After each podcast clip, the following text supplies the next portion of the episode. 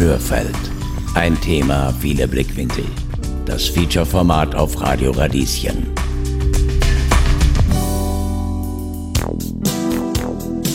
Ich habe immer schon gemerkt, dass ich nicht ganz in die gesellschaftliche Norm passe. Dann kam halt der Tag, wo ich gesagt habe, okay, ich habe einfach so keine Lust mehr auf all den Druck, auf all die Bewertungen. Da muss der Schweiß fließen, das muss anstrengend sein, das muss wehtun, sonst bringt das ja alles nichts. Also als Kind war ich sehr sportlich, ich habe mich sehr gern bewegt. Als ich angefangen habe, Kraftsport zu machen, ist nach einiger Zeit ähm, ist immer häufiger vorgekommen, dass ich Kommentare zu meinem Körper bekommen habe, die alle durchwegs negativ waren. Nach der Empfehlung vom AKH, dass ich mich schonen soll, haben, an das haben wir gehalten und das war genau das, der falsche Weg. Es lebe der Sport! Er ist gesund und macht uns fort! Er gibt uns Kraft, er gibt uns Schwung! Er ist beliebt bei alt und jung! Okay, stopp, Reinhard. Bei aller Liebe zur Bewegung und deinem Gesang, muss Sport wirklich so verherrlicht werden? Ich frage mich, für wen machen wir eigentlich Sport?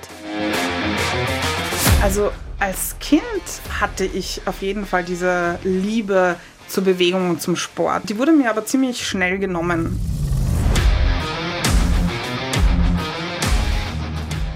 Und wer darf in unserer Gesellschaft Sport machen? Jetzt hörst du dann aber mal auf zu trainieren, das ist ja nicht mehr schön. Oder sag, willst du ins Bodybuilding gehen? Das ist ja, also gefällt dir das etwa? Oder solche Sachen. Diese Fragen klingen vielleicht im ersten Moment seltsam. Aber lasst mich erklären, wie ich darauf komme. Wenn ich an Sport denke und an meine sportliche Vergangenheit, dann habe ich Sport immer als Mittel zum Zweck gesehen. Nämlich als Mittel, um schön zu werden und positiv bewertet zu werden. Als leistungsstark wahrgenommen zu werden. So albern es klingt, ich musste mir meinen Raum dafür auch erst nehmen. Also um Sport machen zu dürfen unter Anführungszeichen. Denn ich war die Unsportliche in der Familie. Egal ob Tennis, Skifahren, Schwimmen und Co. Ich wurde meistens mit meinem damals sehr sportlichen Bruder, der acht Jahre älter ist, verglichen. Und naja, man kann sich vorstellen, dass ich da nicht wirklich konkurrenzfähig war. Noch heute fühle ich mich in manchen Sportsituationen sehr unwohl, besonders wenn mich andere Menschen beim Sport beobachten können, zum Beispiel beim Bouldern oder im Fitnessstudio. Mir ist es extrem unangenehm, weil ich Angst habe, mich zu blamieren. Wovor weiß ich aber auch eigentlich nicht so genau. Und deshalb habe ich mich auf die Suche nach Menschen gemacht, die ähnlich wie ich das Gefühl hatten, aufgrund ihres Aussehens oder von irgendwelchen Eigenschaften, die man vielleicht gar nicht so richtig definieren kann, nicht sportlich sein zu können oder zu dürfen. Das kann es nicht sein. Also das kann nicht sein, dass mein ganzes Leben äh, eigentlich jetzt schon sozusagen vorbei ist, obwohl es noch gar nicht angefangen hat, nur weil ich einem Typ nicht entspreche, nur weil mir etwas immer und immer wieder nicht gelingt, obwohl ich es versuche. Und dabei habe ich auch Personen kennengelernt, denen Sport extrem geholfen hat, ihre Lebensqualität zu verbessern. Und habe dann an irgendeinem Punkt, wo es mir privat nicht besonders gut ging und ich gemerkt habe, äh, es geht nichts weiter, ich fühle mich irgendwie nicht gut, mir ging es mental auch nicht so gut, hat mir Sport die Möglichkeit gegeben, da ein Ventil zu finden, einerseits, und auf der anderen Seite war es aber auch etwas, wo ich Fortschritt dokumentiert wahrnehmen konnte und das hat mir damals sehr gut getan. Doch lasst uns von vorne beginnen. Von Schweiß, Charme und Schönheitsideal. Wer darf eigentlich sportlich sein?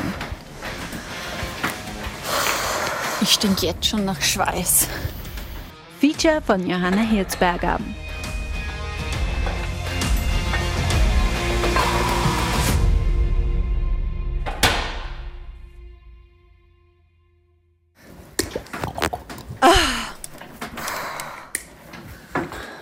Aller Anfang. Mein Name ist Johanna Hirzberger und ich habe einen Jahresvorsatz gefasst. Ich habe mir vorgenommen, nachdem ich mir das schon sehr, sehr lange überlegt habe, dass ich ein Jahr lang jeden Tag mindestens eine halbe Stunde Sport mache. Heute ist der 3. Jänner 2022. Der dritte Tag, also an dem ich das machen sollte. Und ich finde es jetzt schon scheiße. Ich bin extrem müde und habe gar keine Lust, noch irgendetwas zu machen. Es ist jetzt 5 Uhr am Abend und ich möchte mich einfach nur ins Bett legen und schlafen. Aller Anfang ist schwer, heißt es. Und es ist auch, um ehrlich zu sein, nicht besser geworden. Aber dazu später mehr. Warum ich ein Jahr lang jeden Tag eine halbe Stunde Sport oder Bewegung machen möchte? Nein, nicht weil ich abnehmen möchte. Und auch nicht, weil ich in Shape kommen möchte für die Badesaison. I mean, no offense für alle Leute da draußen, die gerne deshalb Sport betreiben. Mir geht es vielmehr darum, dass ich mir Bewusstsein für mich und meinen Körper nehme. Und darum, gesünder zu leben. Ich möchte herausfinden, wie viel einfacher ich dadurch die Stufen zur U6 bewältigen kann. Oder ob es mich glücklicher und ruhiger macht. Aber ganz genau weiß ich auch nicht, was ich mir von diesem Projekt erwarte. Wie viel Sport oder Bewegung brauchen Menschen, um nachhaltig gesünder zu werden? Um eine bessere Vorstellung von den wirklichen körperlichen Aspekten zu bekommen, treffe ich mich mit dem Sportmediziner Robert Fritz in seiner Sportordination in der Alserstraße in Wien.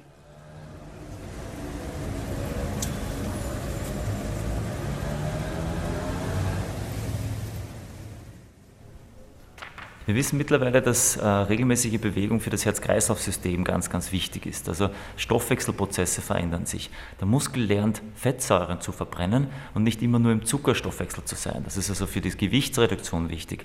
Ist in der Prävention von Diabetes mellitus wichtig. Ist wichtig gegen Hypercholesterinämie, also gegen hohe Blutfettwerte. Wir wissen auch, dass der Herzmuskel trainiert wird. Er wird effizienter, er kann besser arbeiten und das verlängert unser Leben. Aber wir senken auch das Risiko für Tumorerkrankungen und bei manchen Tumorerkrankungen um bis zu 60 Prozent.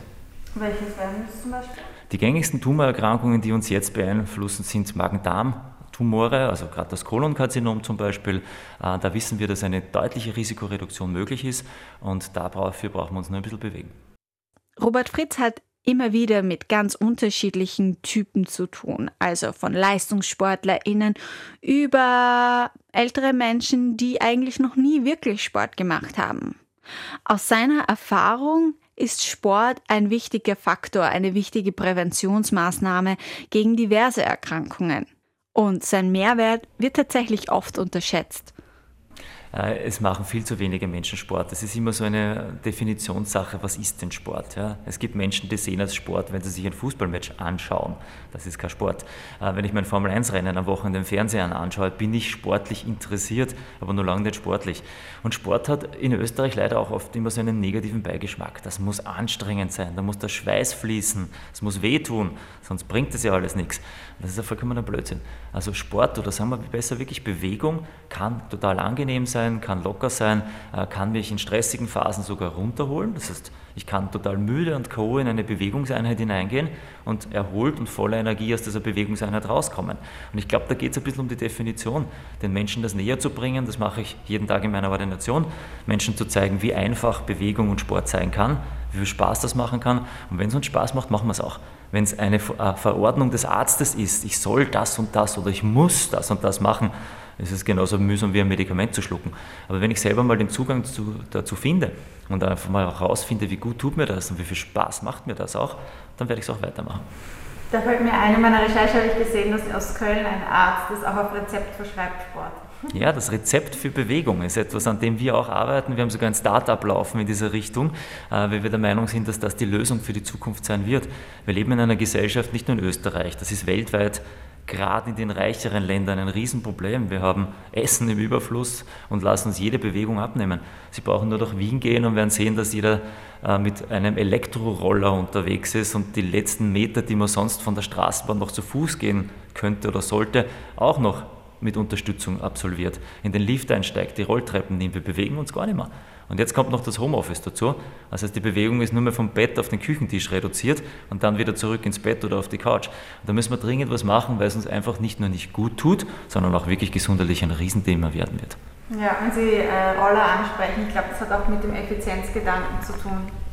Ja, aber müssen wir immer alles so hocheffizient gestalten, dass es um ein, zwei Minuten, drei Minuten noch geht? Ganz ehrlich, ich würde eher entschleunigend arbeiten. Also ich sage meinen Patientinnen und Patienten, nehmt das Tempo dann raus. Wenn ihr nach Hause kommt, versucht nicht eine Straßenbahnstation früher auszusteigen. Das ist wahrscheinlich viel zu kurz, sondern 20, 30 Minuten noch einmal nach Hause zu gehen, vielleicht beim Rad zu fahren oder wenn ich zu Hause dann auch ankomme, noch Bewegung zu machen der Kopf wird frei. Mir geht es ganz anders. Ich komme viel entspannter in den, Abend, in den Abend dann hinein, also in meine Freizeit hinein und kann die viel mehr genießen.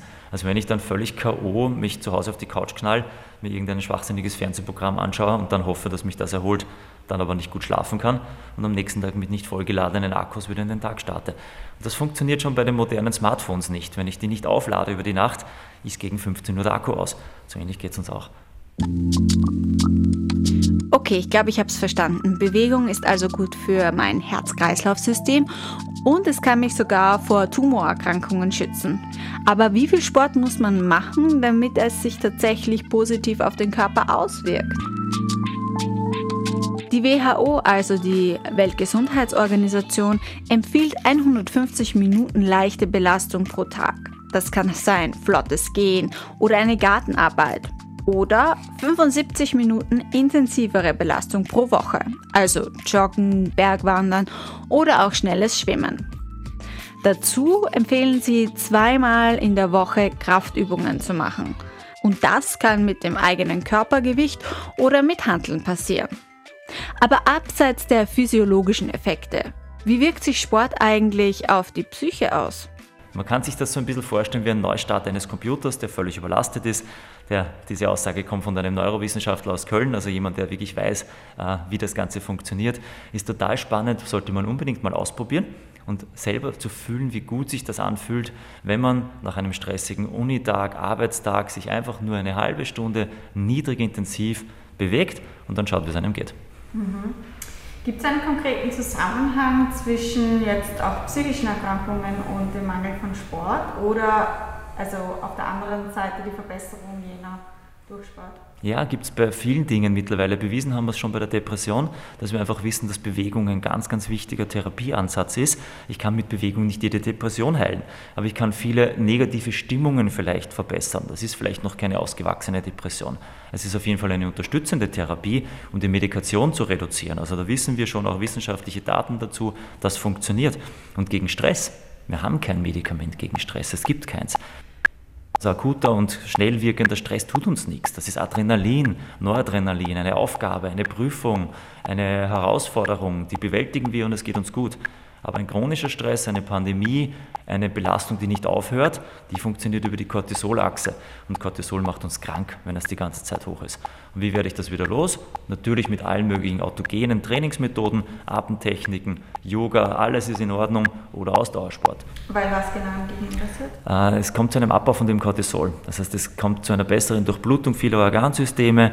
Wie gesagt, im Kopf passiert einiges, im Gehirn passiert einiges, aber stoffwechselmäßig passiert auch sehr viel diese Stresssituation, wenn wir uns ein bisschen zurückerinnern an die Steinzeit, war Stress immer mit Kampf und Flucht verbunden. Das heißt, wenn ich eine unangenehme Situation hatte, war das Ding entweder größer wie ich, der Säbelzahntiger, dann bin ich davon gelaufen, oder es war kleiner wie ich, dann habe ich es einfach erschlagen. Das ist alles nicht mehr möglich. Das heißt, wir haben Dinge, die uns unter Druck setzen, die unangenehm sind, vor denen wir weder davonlaufen können, noch die wir umbringen können, Gott sei Dank. Ja? Das heißt, wir müssen das anders irgendwie lösen und da ist die Bewegung ein ganz gutes Maß, um den Stresslevel wieder runterzukriegen, dem Körper auch klar zu machen, du brauchst dich nicht fürchten, es ist alles okay, wir haben das im Griff.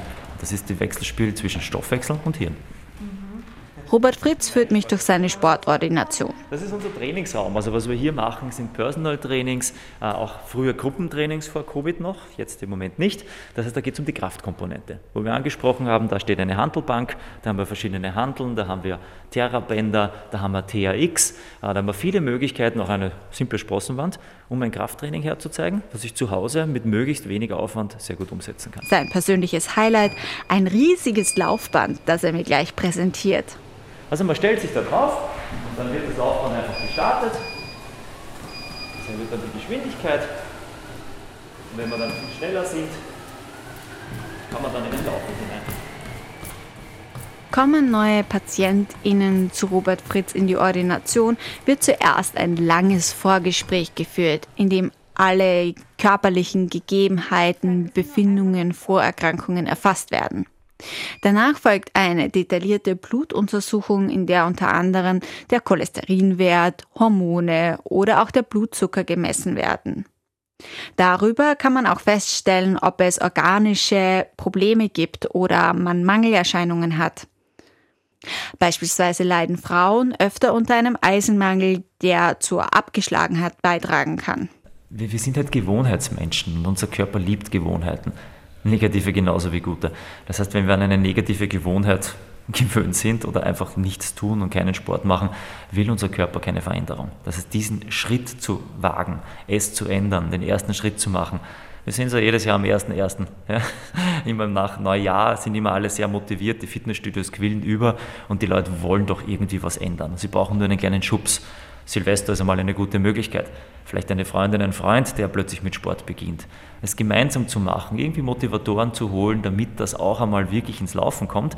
Und wenn ich es dann richtig mache, sollte ich eigentlich nicht mehr aufhören. Das heißt, da läuft dann irgendwas schief. Und wenn ich merke, ich wäre so motiviert gewesen am 1.1., war drei Wochen im Fitnessstudio, war drei Wochen regelmäßig laufen, was ich auch immer getan habe. Dann habe ich aufgehört. Sollte ich mir schon die Frage stellen, warum habe ich aufgehört? Habe ich mich einfach überlastet und habe Schmerzen gekriegt, dann habe ich was falsch gemacht. Ja? hat es mir keine Freude mehr gemacht, dann sollte ich mir vielleicht eine andere Sportart suchen.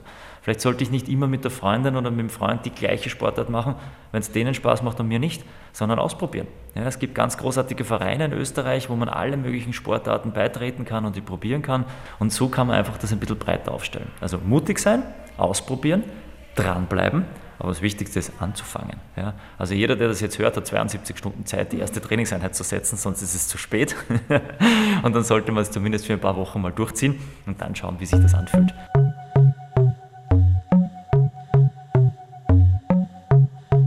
Gut, das Gespräch mit dem Sportmediziner Robert Fritz war jetzt mega motivierend, aber ein Rest Skepsis bleibt in mir halt schon. Denn ja, ich verstehe ihn schon. Er sagt, die Menschen müssen einfach einmal anfangen mit dem Sport machen und auf sich selber hören, um möglichst viel Spaß daran zu haben. Aber ist das wirklich so leicht? Oder ist es eher leichter gesagt als getan?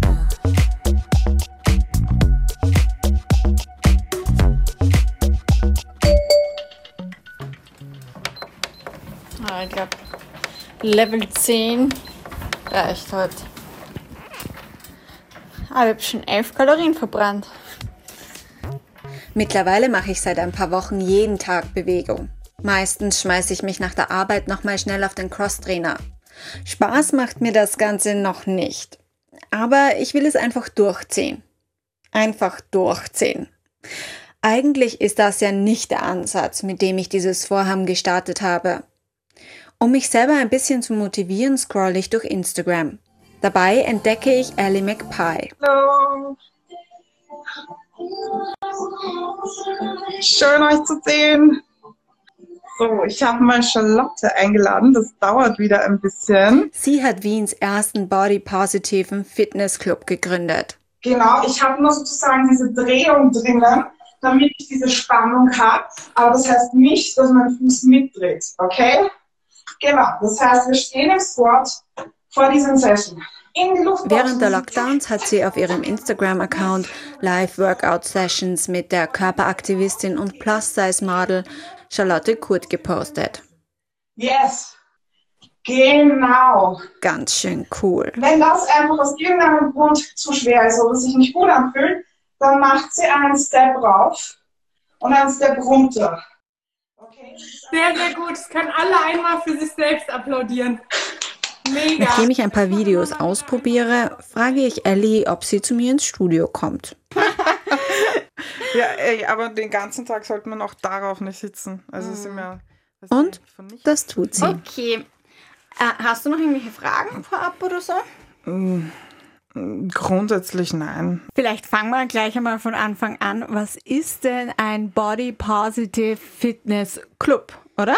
Ja, Club oder Studio. Also Studio. Also genau. Es ist auf jeden Fall kein Fitnesscenter. Also äh, bei uns, also bei mir gibt es eben nur geführtes Training.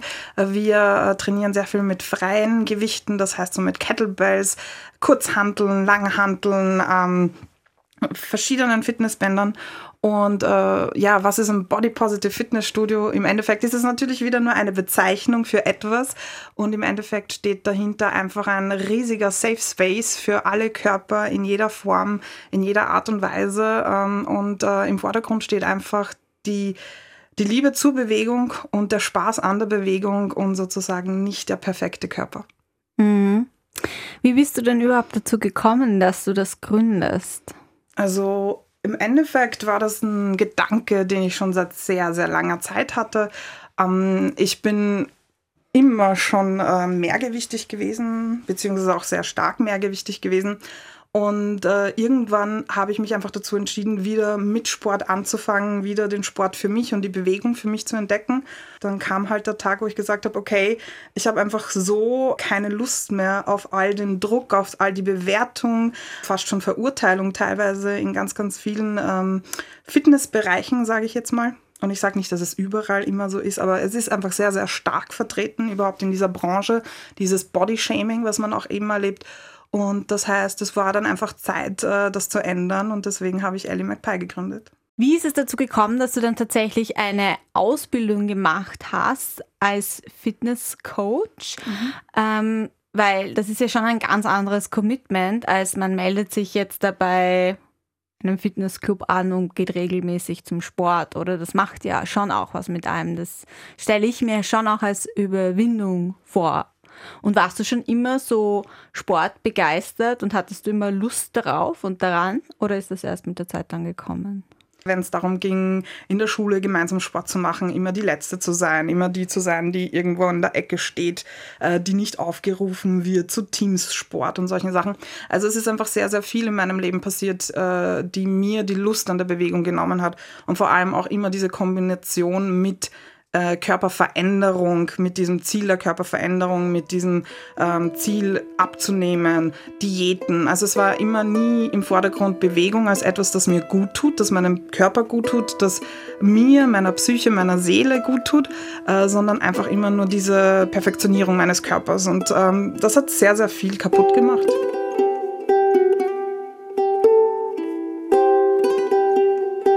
Fall kam dann irgendwann so der Moment, der Tag. Ich meine, natürlich war es nicht ein einziger Moment. Es ist immer eine Aneinanderreihung von Erfahrungen, von Input von außen. Und ich habe halt immer wieder gesehen, okay, es machen auch andere Leute Sport. Sport, äh, der von Leuten gemacht wird, die nicht perfekt ausschauen, die nicht den Super Body haben, ähm, die trotzdem was erreichen können. Und das heißt, es war für mich so ein, okay, ich muss es probieren. Ich muss da wieder reinführen. Ich muss schauen, dass ich etwas für mich finde, das mir hilft in meiner Situation. Und ich war sehr, sehr stark mehrgewichtig und mehrgewichtig in einer Form, wo ich sage, ja, es war wirklich ein Problem für mich, Schnürsenkel zuzuziehen, Stiegen zu steigen. Ich wollte nicht mehr raus, ich wollte nicht mehr unter Leute. Am liebsten hätte ich mich einfach nur verkrochen. Das kann es nicht sein. Also das kann nicht sein, dass mein ganzes Leben äh, eigentlich jetzt schon sozusagen vorbei ist, obwohl es noch gar nicht angefangen hat, nur weil ich einem Typ nicht entspreche, nur weil mir etwas immer und immer wieder nicht gelingt, obwohl ich es versuche. Und das heißt, ich habe einen anderen Weg für mich finden müssen, weil ich wollte ja da raus. Ich wollte was erleben, ich wollte was tun, ich wollte mein Leben eben auch genießen. Und ähm, da habe ich eben mit Sport angefangen und einfach sehr schnell gemerkt, also mit Bewegung an sich, ähm, dass es meinen Körper stärkt dass es mir hilft, dass ich ähm, mehr tun kann, dass ich mehr Kraft habe, dass ich mich besser fühle. Und das waren so ganz, ganz kleine äh, Schritte nacheinander eben. Und äh, irgendwann eben, es, es hat Jahre gedauert. Das ist nicht etwas, wo ich jetzt sage, das von drei Wochen oder drei Monate. Also wenn man, wenn jemand sagt, äh, das passiert in zwei, drei Wochen, drei Monaten, dann muss ich ganz ehrlich sagen, yay, super für dich. Aber ich denke mal, in den meisten Fällen, so wie bei mir, ist das ein Prozess. Und der dauert und es läuft und es läuft mal gut und es läuft mal nicht gut. Und es ist alles in Ordnung. Aber irgendwann war halt eben der Punkt da zu sagen, okay, es gibt da sicher Leute draußen, die genau dasselbe empfinden wie ich, die genau dieselben Probleme haben wie ich. Aber vielleicht brauchen die auch noch jemanden, der ihnen einfach am Anfang hilft und ihnen den Raum bietet, sich überhaupt zu entfalten. Und äh, das möchte ich natürlich aber so gut wie möglich machen und die Leute auch professionell betreuen. Und deswegen war für mich die Ausbildung einfach ein ganz, ganz wichtiger Schritt. Du hast ja auch einen tollen Instagram-Auftritt, den ich sehr cool finde. Ich finde super, dass du da schon transportierst, dass es einen Safe Space gibt und so weiter, ähm, weil es auch eine ganz andere, ich sage mal, Gegenöffentlichkeit ist, meiner Meinung nach, weil ich das Gefühl habe, dass noch immer Sport und Fitness mit Leistung und Erfolg und Bewertung zusammengeht. Definitiv. Und das spüre ich auch sehr, sehr stark. Also ich muss ehrlich sagen, dass ähm, ich mein persönliches Training äh, jetzt sehr in den Hintergrund stelle. Also das, was ich auf Instagram äh, sozusagen teile, soll andere animieren, ihnen zeigen, was man vielleicht am Anfang tun kann, wie man starten kann. Das ist nicht persönlich immer das, was ich selber für mich sozusagen als Trainingsplan schreiben würde, aber das ist es eben individuell. Es ist von Körper zu Körper unterschiedlich. Und was man eben auf diesen Instagram oder auch auf anderen Social-Media-Plattformen extrem merkt, ist immer diese Zuschaustellung. Ich muss zeigen, was ich kann, weil wenn ich nicht zeige, wie gut ich bin, dann hat es keinen Wert. Ich muss zeigen, wie super druper diese Übung ist, äh, damit, ich weiß nicht, 50 andere versuchen es zu machen, aber es nicht erreichen. Und äh, ich glaube, das ist es eben, dass man da ein bisschen weggehen muss. Es muss nicht jeder dieselbe Leistung erbringen. Vor allem nicht, wenn ich nicht in einem Sport, äh, sage ich mal, Profi werden will. Warum muss ich denn diese Leistung auch erbringen? Es ist doch okay, wenn ich es in einem anderen Fachgebiet mache. Und hier geht es wirklich darum, etwas für mich Gutes zu tun, etwas für mich in den Mittelpunkt zu stellen und nicht äh, jemandem etwas beweisen, beweisen zu müssen. Aber vor allem eben im Fitnessbereich merke ich das sehr, sehr stark, sage ich jetzt mal, auch unter Fitnesstrainern per se untereinander. Ähm, es gibt sehr, sehr viele, die natürlich sehr positiv sind, aber es gibt natürlich einige, die dann äh, auch in den Vordergrund stellen, dass das sozusagen ja alles äh, nicht das ist, was sie sich vorstellen. Aber das ist ja auch okay. Komm, 10, 9, 8, 7, 6, 5, 4, 3, 2, 1. Danke euch allen und danke, dass ihr da wart. Yes ein ruhiges Training, aber schön. Genau. Ciao. Die schauen so richtig schwer aus. Sind die, sind die wirklich schwer oder schauen die nur so aus? Du kannst die Stange gerne heben, wenn Nein, du ich glaube, das schaffe ich nicht. Nein, nicht mit einer Hand. Okay. Ja, aber das Aufnahmegerät kann ich nehmen. Ja, warte mal. Ui Gott, das kriege ich ja fast nicht hoch. Wie viel Gewicht ist da dran jetzt insgesamt, wenn man das aufhebt? Sind das jetzt 30 Kilo? Ihr fragt euch vielleicht, wo ich gerade bin. Im Keller eines Wiener Altbauhauses tatsächlich. Hier trainiert Lisa Okay, warte, ich hole einen mit Florentina. Probier mal. Die beiden verfolgen seit ein paar Wochen ein konkretes Ziel. Denn Lisa möchte, dass ich eine Liegestütz kann.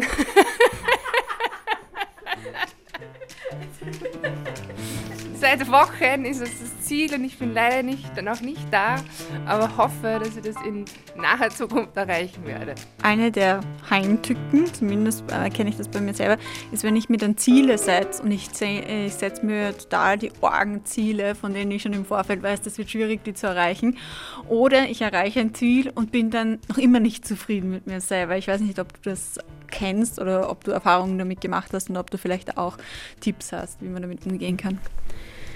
Ich glaube, ein Hauptproblem ist, ähm, dass von unserer, auch da wieder die Gesellschaft sagt, dass optische Ziele das Nonplusultra sind. Und das ist halt auf jeden Fall schwierig, weil ein optisches Ziel, das ist so etwas Subjektives, dass es eigentlich nie erreicht werden kann. Ich habe mir in meinem Leben schon die unterschiedlichsten Ziele gesetzt. Ähm, ich versuche sehr darauf zu achten, dass sie mehr in Richtung Kompetenzen und Skills gehen. Also das heißt, wie ich zum Beispiel angefangen habe, hat es mich extrem gewurmt, dass ich beim Bankdrücken, eine Übung, die sich für mich gut angefühlt hat, ähm, die leere Stange fast nicht bewegen konnte. Und dann war es ein Riesenziel für mich, im, in dieser Übung stärker zu werden. Und ähm, ich weiß noch, dass ich es richtig gefeiert habe, als ich das erste Mal mein Körpergewicht Bankdrücken konnte.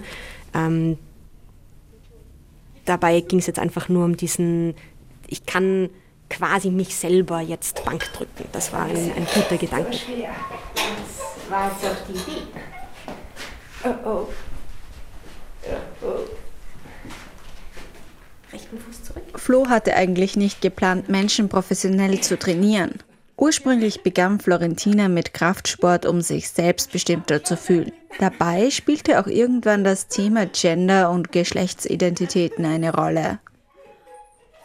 Ja, zum Beispiel, ein Beispiel ist, dass ich ähm, immer schon Menschen zu verwirren scheine mit meinem Auftreten. Also ganz oft können Menschen mich nicht einteilen in Schubladen, wie sie das gewohnt sind. Und das heißt oft, dass ich entweder für einen 14-jährigen Buben gehalten werde ähm, oder zumindest für minderjährig gehalten werde. Aber ganz oft ist diese Genderfrage eine, die ich zu hören bekomme.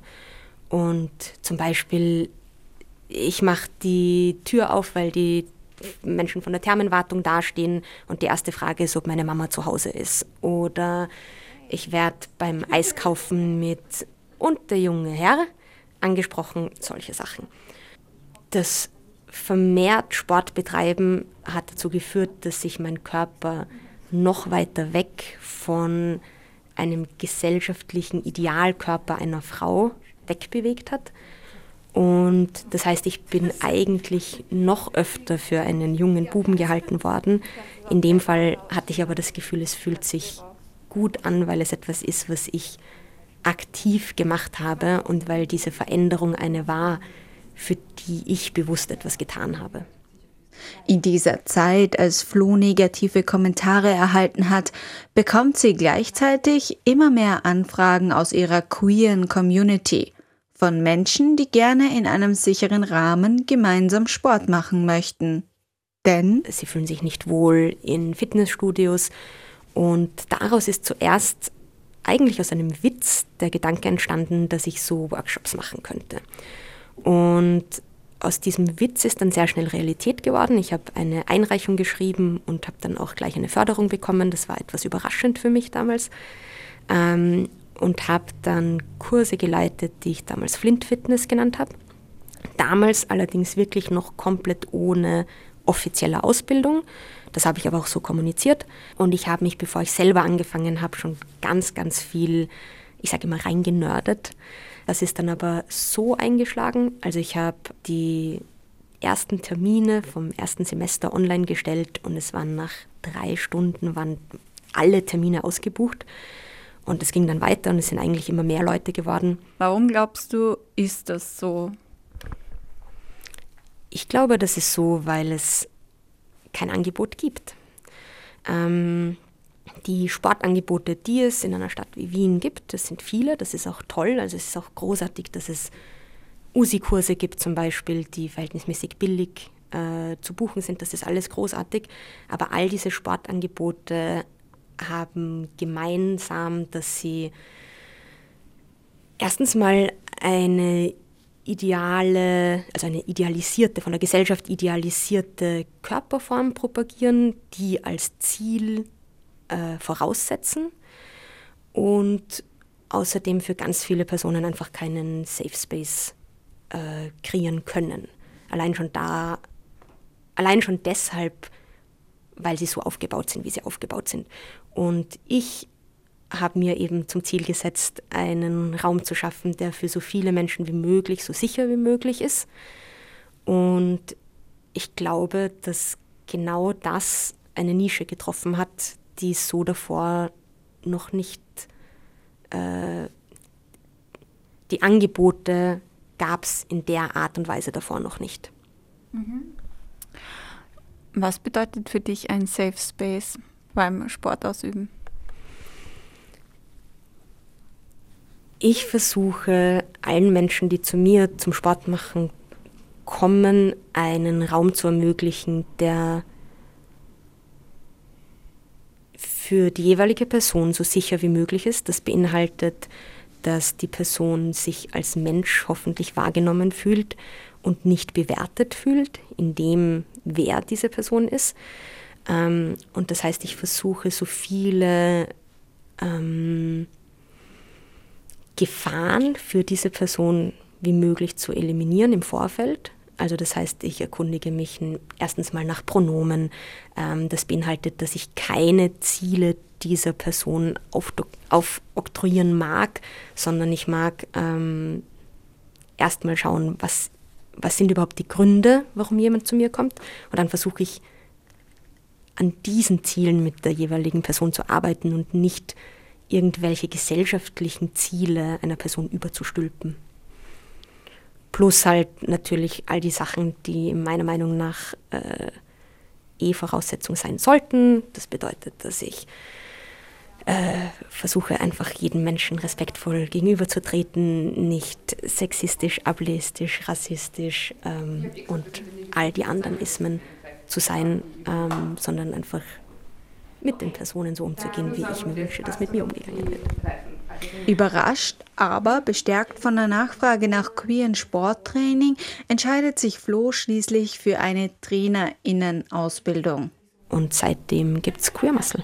So nennt sich Florentina auf Instagram. Hier ist nicht nur Lisa auf Flo's Fitnessangebot aufmerksam geworden, auch mich hat ihr Content neugierig gemacht. Eine ihrer Stories wurde von jemandem in meinem Freundeskreis geteilt. Darin ruft sie Menschen unterschiedlicher Herkunft, Ethnie, Körperformen, Geschlechts- und Sexualitätszugehörigkeiten sowie Personen mit Behinderungen auf, sie beim Aufbau einer neuartigen Bewegungsdatenbank zu unterstützen. Ich hatte den Gedanken, dass ich gerne eine Übungsdatenbank erstellen möchte. Und zwar ist es derzeit so, wenn sich eine Person denkt, ich möchte jetzt Kniebeugen machen, ich schaue mir im Internet an, wie ich das richtig mache. Dann ist es sehr wahrscheinlich, dass die ersten Videos, die dazu kommen, sind weiße, dünne, able-bodied Cis-Männer. Vielleicht gibt es noch eine dünne, able-bodied Cis-Frau. Und das war es dann eigentlich schon. Und das bedeutet, dass ganz, ganz viel Repräsentation nicht stattfindet für andere Personengruppen. Und das sehe ich als sehr problematisch an. Ähm, das bedeutet, dass es für ganz viele Personengruppen sich auch wirklich anfühlt, als wären sie nicht erlaubt im Sport. Ähm, und da möchte ich dagegen steuern. Und das bedeutet, ich möchte eine Übungsdatenbank machen, die frei zugänglich ist, die eben sehr viel diverser aufgestellt ist. Es sollen Menschen aller Gender mitmachen. Ich möchte mehrgewichtige Personen zeigen und Menschen mit Behinderungen. Ich möchte ähm, alle Hautfarben zeigen. Inklusion und Safe Space, das sind auch die beiden Gründe, warum sich Lisa für Flo's Training entschieden hat. Und mittlerweile bemerkt sie auch positive Veränderungen in ihrem eigenen Körpergefühl. Warum ist das so schwer? Es klingt jetzt vielleicht ein bisschen plump, aber es ist ein extrem cooles Gefühl, wenn man stark ist. Ähm, und das ist, glaube ich, das, was, was mich oder was für mich gerade so im Vordergrund steht. Und weil, also ich bin auch nicht mehr die Jüngste, und ist, glaube ich, halt also die beste Prävention, Muskeln.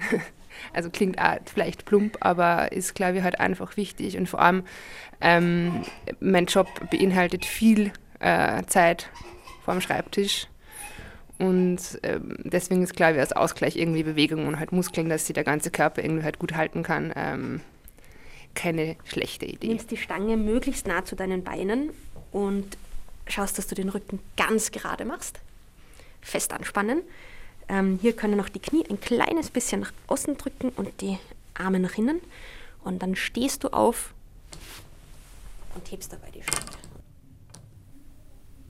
Wenn man jetzt mal von der persönlichen Ebene auf eine gesellschaftliche Ebene geht, was ist deine Einschätzung? Inwiefern hat sich die Rolle von Sport verändert in der Gesellschaft und welche Bedeutung nimmt das ein?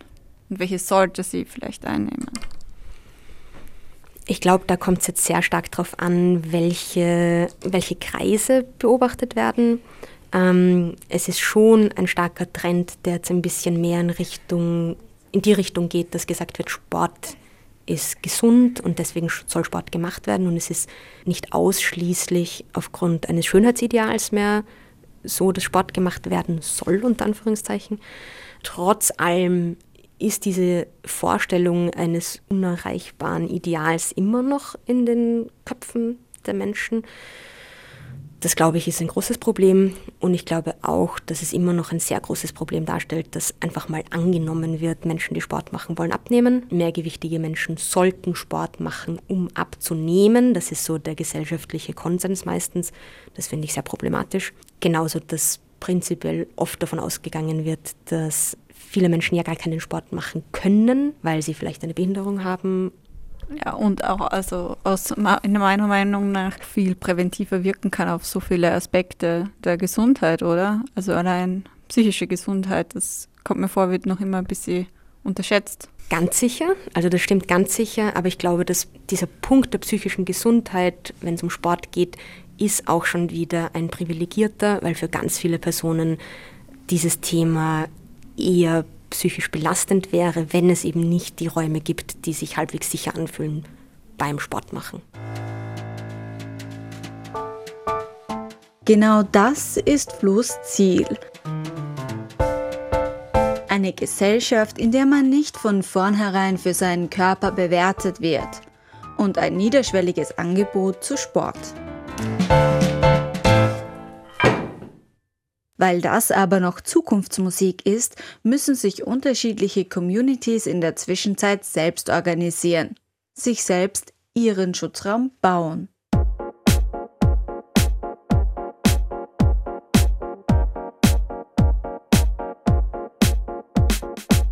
Eine Organisation, die sich seit Jahrzehnten für solche Schutzräume engagiert, ist der SV Aufschlag Wien.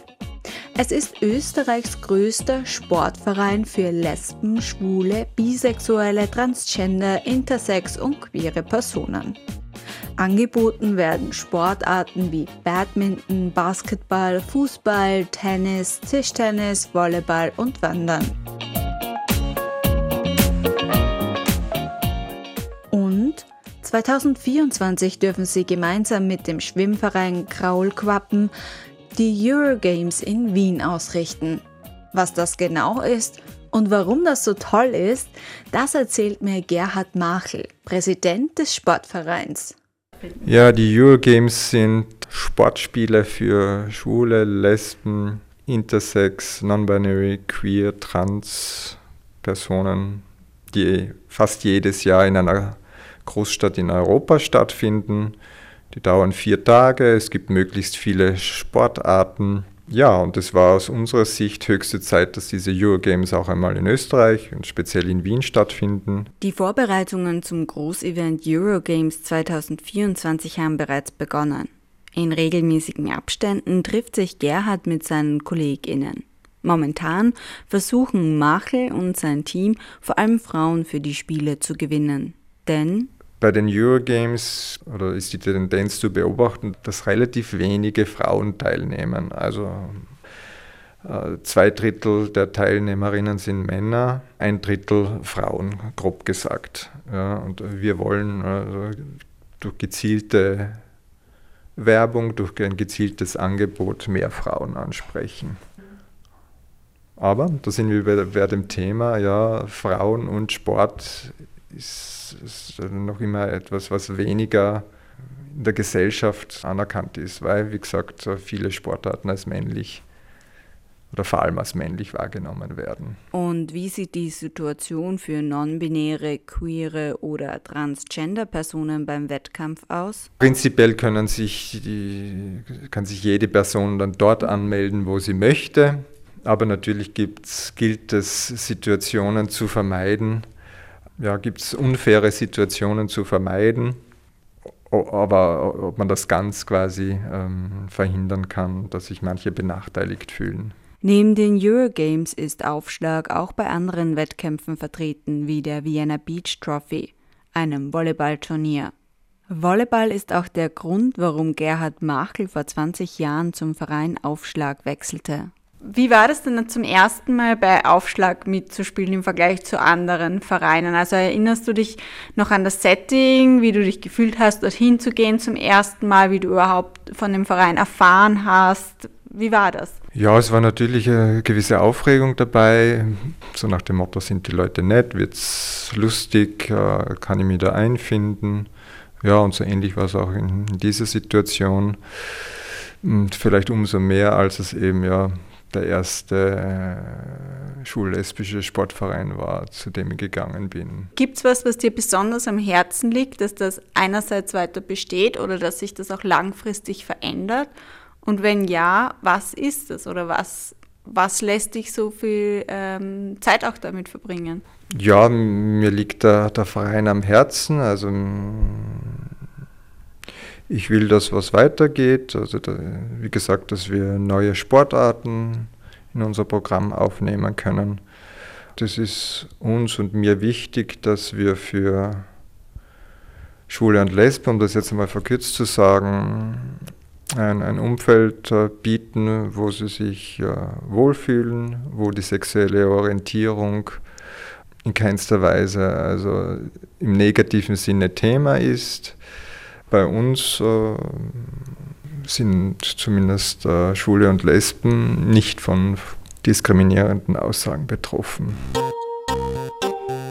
Die Antworten von Gerhard Machel wirken auf mich wohl überlegt. Er wirkt so ruhig und in sich gekehrt, als seien seine Arbeit und die Arbeit des Vereins selbstverständlich. Als stelle er keine Ansprüche an die Mehrheitsgesellschaft etwas zu verändern. Und ich frage mich, wie fühlt es sich an, als queere Person in einem traditionell heterosexuellen Umfeld Sport zu betreiben?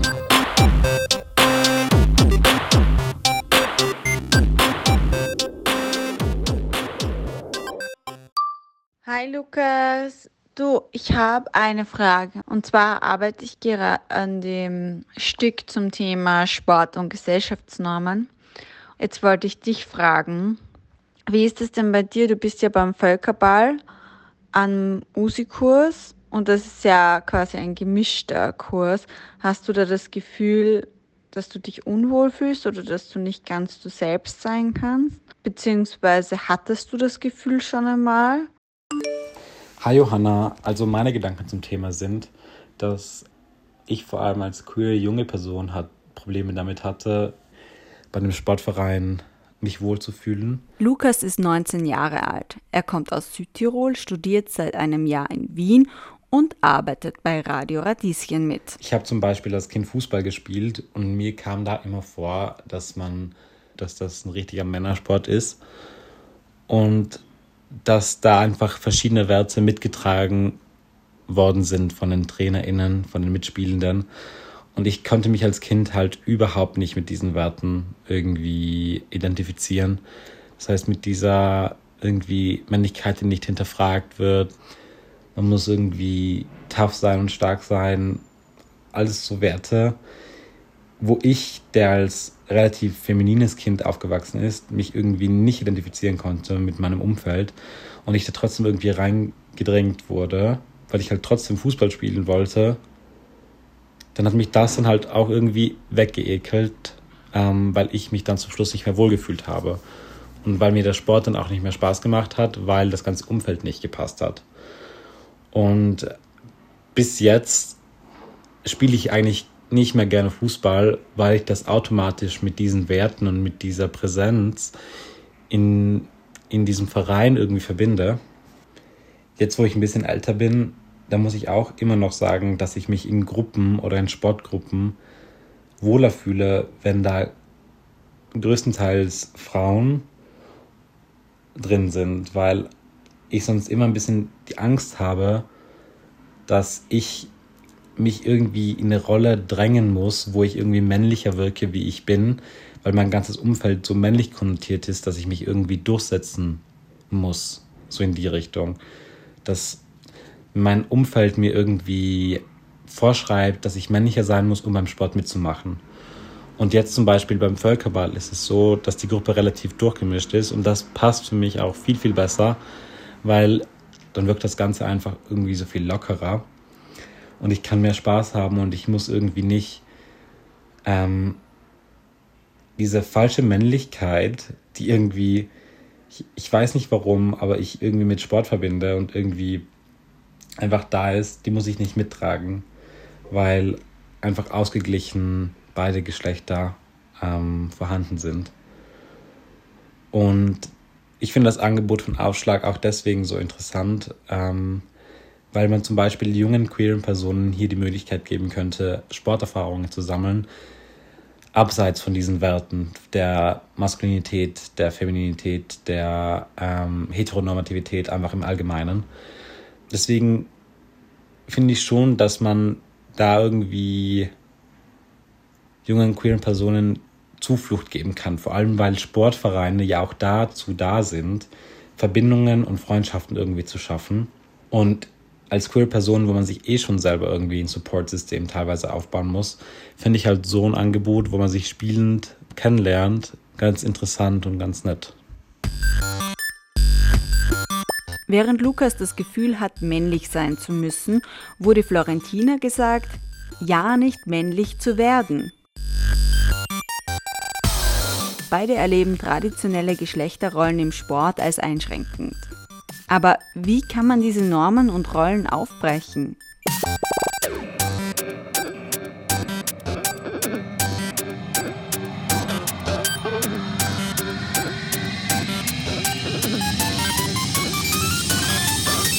Mein Name ist Matthias Führer.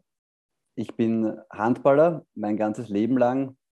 Ich bin auch berufstätig und seit neuestem als Antidiskriminierungsmanager für die Handballliga Austria und die Women Handball Austria Liga tätig. 2004 hat der heute 28-jährige Wiener mit dem Handball begonnen. Der Sport ist für ihn und sein Leben prägend. Ohne ihn wäre er nicht der Mensch, der er heute ist, erzählte mir beim Skype-Interview. Wir rücken zusammen, wir, wir kämpfen und verlieren gemeinsam es ist sehr, sehr charakterbildend, es ist sinnstiftend, man arbeitet gemeinsam an Zielen. Man hat immer eine, eine Tätigkeit, für die es sich lohnt, äh, aufzustehen oder motiviert zu sein, fit zu sein. Und dann vor allem die Emotionen, die Leidenschaft. Wenn dann auch noch hunderte oder sogar tausende Zuschauer auf den Tribünen sitzen oder, oder vor den Bildschirmen zu Hause, das gibt schon was her, dass man halt äh, einfach, glaube ich, in sehr vielen anderen Berufen oder Tätigkeiten nicht bekommt. Hm, welche Rolle glaubst du, spielen so Geschlechterrollen im Sport? Also kommst du dir männlicher vor, wenn du Handball spielst? Lustige Frage. Ja, irgendwo natürlich ist es ein, ich sage mal auch irgendwo dann in unserem Sport ein, ein männliches Gehabe, das man oft an den Tag legt oder, oder natürlich, wenn ich auch nur an die Pubertät denke, wo es ja einfach äh, so ist, dass die, die jungen äh, Burschen hier ihren Körper, ihren Charakter, ihre Eigenschaften entdecken nach und nach. Und da ist natürlich die, die Garderobe und das Handballfeld ein Platz, wo das auch ausgelebt wird, ja, wo viel, viel Dummheit und Unwissenheit auch aufeinander trifft ähm, und, und viel Macho-Getue. Und da ist aber auch klar, die Typen sind ganz unterschiedlich. Und, und was man eben auch immer gemerkt hat, und das finde ich nämlich auch sehr spannend in diesem Männlichkeitsaspekt, wir hatten und haben eine unglaublich große körperliche Nähe. Wir umarmen uns jeden Tag. Man hat ja auch so viel Zeit gemeinsam verbracht auf Jugendturnieren, wo man äh, tagelang, wochenlang irgendwie auf Matten nebeneinander schläft und, und diese, diese Nähe und auch, äh, ja, sage mal, ein, ein Bewusstsein oder eine Nähe zum, zum Körper des anderen, nämlich auch in seiner Nacktheit, weil man begegnet sich auch jeden Tag nackt, unterschiedlichsten Burschen in dem Fall, seit man klein ist. Das ist am Anfang für manche komisch und manche brauchen auch in der Pubertät länger, bis sie damit klarkommen. Aber, aber ganz insgesamt würde ich schon sagen, dass das ähm, positiv ist für die, die eigene Identität möglicherweise oder einfach das, das eigene Dasein oder den Umgang mit, mit seinem Körper. Aber warum ist er Antidiskriminierungsmanager geworden? Und was macht man in dieser Funktion? Auf jeden Fall engagierst du dich dann als Antidiskriminierungsmanager. War das im Laufe deiner Tätigkeit als Handballspieler, hast du das jemals mitbekommen oder wieso ist das überhaupt wichtig? Ja, 100 Prozent habe ich das mitbekommen. Ähm, das ist auch etwas, warum mir das bewusst geworden ist in den letzten Jahren. Ähm, ich glaube, im jüngeren Alter war ich auch selbst noch zu unreif dafür. Es wird ein, ein Alltagsrassismus oft an den Tag gelegt von, von vielen vereinzelten äh, Personen. Es wird ähm, auch homophob sich geäußert oder geschimpft. Ich, ich habe mir schon immer wieder vorgestellt, wie es jemandem gehen muss bei uns in der Mannschaft, äh, der homosexuell ist, der schwul ist, wenn in der Garderobe äh, geschimpft wird mit, mit Wörtern wie äh, du Schwuchtel oder sei nicht schwul oder was ist mit dir, du Warmer. Ich glaube, diejenigen gehen einfach raus aus dem Sport, die fühlen sich nicht wohl bei uns. Wir haben nicht äh, die prozentuelle Quote die man vielleicht erwarten dürfte an homosexuellen Männern. Die eine ganz klare These ist im Leistungssport ab einem gewissen Alter sicher nicht mehr abgedeckt, weil diejenigen meiner Meinung nach aus dem Sport flüchten, weil das ein Umfeld ist, in dem sie sich nicht sehr wohlfühlen. Ich, ich denke, ähm, es, geht, es geht darauf zurück, dass wir ähm, homosexuelle, schwule Männer ähm, als nicht gleichwertig irgendwo ansehen, dass wir sie als schwächer ansehen. Vielleicht ähm, sehen wir sie irgendwo auch als Bedrohung an. Ähm, ich glaube einfach, dass man sich versucht, von, von denjenigen irgendwo abzugrenzen, die, die seien irgendwo schwächer, die seien weiblicher, die haben andere Interessen, die können nicht die gleiche Leistung bringen. Wenn du dich jetzt äh, schon intensiver mit dem beschäftigt hast, hast du dich das selber auch hinterfragt? Also insgesamt, ähm, ja, ich hinterfrage mich sehr und, und ständig. Ähm, ich glaube, das liegt zu einem ganz, ganz großen und wesentlichen Teil an meiner Freundin, die einfach sehr, sehr aufgeschlossen ist und mit der ich sehr viele spannende Diskussionen führen kann. Äh, wobei auch da, ich glaube, ich befinde mich selbst persönlich in einer, einer Art von Bubble, ähm, wo mein Umfeld gar nicht so divers ist, wie ich es mir vielleicht wünschen würde.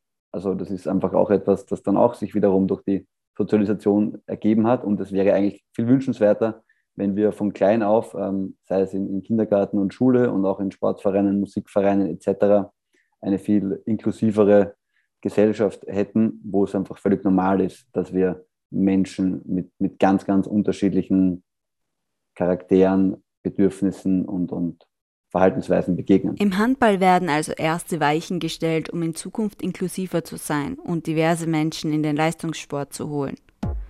Ich habe diesen Beitrag mit einer These begonnen. Wer im Sport erlaubt ist, muss der gesellschaftlichen Norm entsprechen. Meine GesprächspartnerInnen haben diese These bestätigt. Aber sie lassen sich davon nicht abhalten.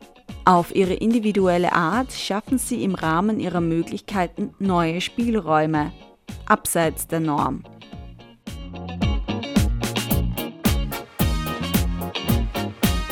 Und vielleicht fragt ihr euch jetzt, was aus meinem Vorhaben wurde. Naja, nachdem mich im März Corona erwischt hat, war ich für vier Wochen außer Gefecht und konnte gar keinen Sport machen. Krass, wie eine Krankheit einen einschränken kann. Aber ich gebe mein Bestes, wieder in Form zu kommen. Und durch die Begegnungen mit den Personen in diesem Beitrag habe ich auch selbst wieder begonnen, jenen Sport zu machen, der mir am meisten Spaß bereitet. Meine große Leidenschaft, Volleyball.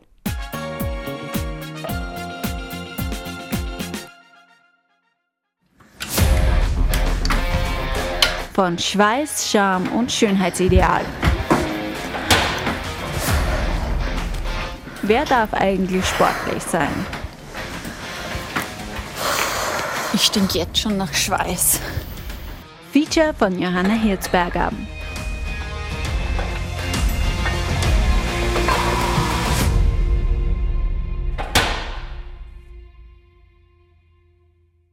Vielen Dank für das Vertrauen meiner GesprächspartnerInnen Matthias Führer, Lukas Meyer, Gerhard Machel, Florentina von Queer Muscle, Lisa, Ellie McPie und Robert Fritz. Übrigens, eine Sache gibt's noch. Wenn euch die Sendung oder der Beitrag gefallen haben, dann hinterlasst uns gerne einige Sterne und eine Bewertung. Das dauert zwei Sekunden und unser Tag ist damit gerettet.